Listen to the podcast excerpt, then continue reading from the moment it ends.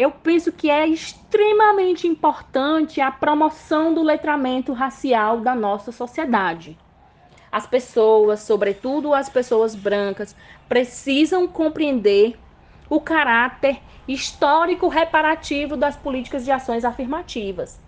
Entender que, mesmo com pós-abolição, a população negra foi deixada na margem, não teve acesso a direitos básicos. E aí a nossa sociedade tem um processo de formação social pautado nessas disparidades raciais. Precisamos refletir sobre a importância dessa política, né, como uma política reparadora.